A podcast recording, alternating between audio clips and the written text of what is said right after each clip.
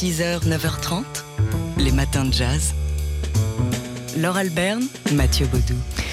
Demain soir, France 5 diffuse le documentaire Le poète et le boxeur, un film de Stéphane et François Lévy-Cuens, porté par la voix du comédien Gaspard Huliel, qui revient sur l'histoire méconnue de l'amitié entre le boxeur Al Brown, Panama Al Brown, et le poète Jean Cocteau. Panama Al Brown, de son vrai nom Alfonso Teofilio Brown, né au Panama, donc premier champion du monde d'origine hispanique, premier champion du monde de boxe, euh, catégorie poids coq, on est à la fin des années 20 et jusqu'au milieu des, années 30. Il bat tout le monde euh, aux États-Unis et en Europe, de ce côté-ci de l'Atlantique, et il tombe amoureux de, Paris, notamment de, Montmartre. Il se produit en cabaret parce qu'il n'était pas que boxeur Panama Al Brown, et il se lie d'amitié, donc oui, avec Jean Cocteau. Jean Cocteau, qu'il a vu euh, sur scène, donc euh, dans ce cabaret Montmartre 3, qui a évidemment tombé amoureux tout de suite, mais, pas seulement parce qu'il était beau et qu'il avait une grâce, mais aussi parce qu'il il se reconnaissait en lui. C'était, euh, selon lui, les, mêmes êtres, l'un à la peau blanche, l'autre à la peau noire. Une véritable amitié euh, s'est avec, euh, est née, pardon, avec des addictions communes, notamment pour le champagne et pour l'opium. Oui, ce qui a perdu un, peu Panama Al Brown, qui a quitté Paris au moment du déclenchement de la Seconde Guerre mondiale. Il est retourné aux États-Unis. Il a essayé de reprendre son spectacle de cabaret, ça n'a pas marché. Donc il s'est retourné une nouvelle fois vers la boxe. Et là aussi, Échec, euh, nouvel échec. Donc il a fini sparring partner, il est mort dans la misère. Reste un destin, un destin euh, tragique, mais tellement fulgurant et beau, celui de Panama Al Brown, ami de Jean Cocteau, le boxeur et le poète. Le poète et le boxeur, c'est le titre de ce documentaire qui sera diffusé donc demain soir à 22h25 sur France 5. 6h, 9h30, les matins de jazz. Laure Alberne, Mathieu Baudou.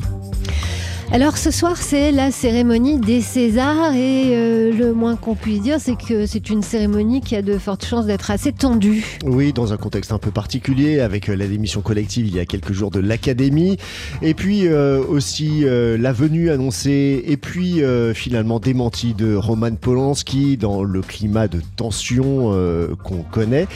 Bon, bref, il faut pas que tout ça non plus euh, nous, nous, fasse oublier euh, les Césars et les œuvres qui sont représentées. Je ne parle pas de J'accuse de Roman Polanski, mais de d'un court métrage d'animation qui est présenté dans la catégorie meilleur film d'animation. Il s'appelle Make It Soul. Il a été réalisé par Jean-Charles Mbotti Malolo sur des dessins de Simon Roussin et il nous parle d'une rivalité entre deux chanteurs africains-américains au beau milieu des années 60. Ça se passe à New York en 1965 et euh, James Brown dans les coulisses avant de monter sur scène, accueille celui qui s'est autoproclamé le roi de la soul, Solomon Burke. Sauf que ça va pas se passer exactement comme euh, un sacre. C'est le, le, jeune, celui qu'ensuite on va appeler le parrain de la soul music, qui détrône euh, Solomon Burke. On écoute ici le réalisateur donc de ce Make It Soul dont on vous a parlé parce qu'il nous a vraiment tapé dans l'œil et dans les pieds aussi parce que c'est un, un, film qui se regarde avec les pieds. On peut pas s'empêcher de danser. On l'écoute ici évoquer ce choix du dessin puisque oui, c'est un court métrage animé. Pour moi, c'est un choix qui était super pertinent parce que ça permet d'aller retranscrire des choses qui sont plus de l'ordre du sensible qu'on a dans la musique et aussi dans le show et dans la danse, dans l'expression plus euh, corporelle, entre guillemets, qui soit de l'ordre du flow ou de la texture ou ce genre de matière-là. Donc on est dans une écriture qui est plus fauve, entre guillemets. Et du coup, ça répondait vraiment avec euh, et l'intention du propos donc dans cette anecdote, mais aussi euh, dans ce qui transpire entre guillemets de la, de la, soul music et de la musique noire de manière générale. Quelque chose de, enfin une force comme ça, très brute, Jean-Charles Mboti Malolo, donc le réalisateur de ce Make It Soul, dont les dessins sont réalisés par Simon Roussin. C'est, vraiment euh, un super beau travail. Hein. C'est très coloré, euh, très euh, vibrant comme image. Ou comment James, Brown a détrôné un jour d'hiver 1965 Solomon Burke sur le trône du meilleur chanteur de soul music. Make It Soul qui est présenté qui est en compétition au César ce soir. 6h, 9h30, les matins de jazz. Laure Alberne, Mathieu Baudou.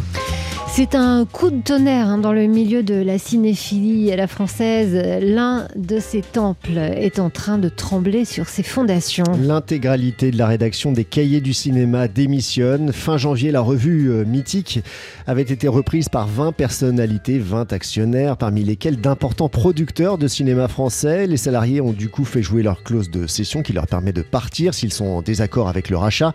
Ce qui coince donc, ce sont ces, ces 8 producteurs qui font partie des nouveaux actionnaires. Ça pose un problème de conflit d'intérêts immédiat dans une revue critique, quels que soient les articles publiés sur les films de ces producteurs. Il serait suspect de complaisance, écrit ainsi la rédaction des missionnaires. Il nous a été communiqué, ajoute la rédaction, que la revue devait se recentrer donc sur le cinéma français.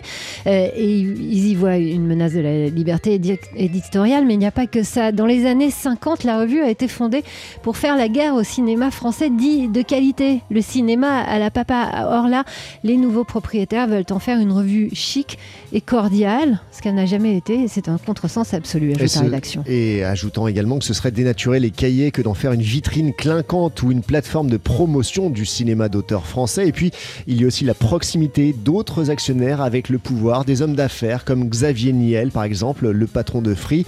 Et puis, le bras de fer qui oppose les cahiers avec le ministre de la Culture, Franck Riester, dont la légitimité avait été critiquée par euh, la revue au de sa nomination. Franck Riester qui s'est félicité de ce rachat des cahiers du cinéma. Une affaire à suivre, donc comptez sur nous pour vous tenir au courant.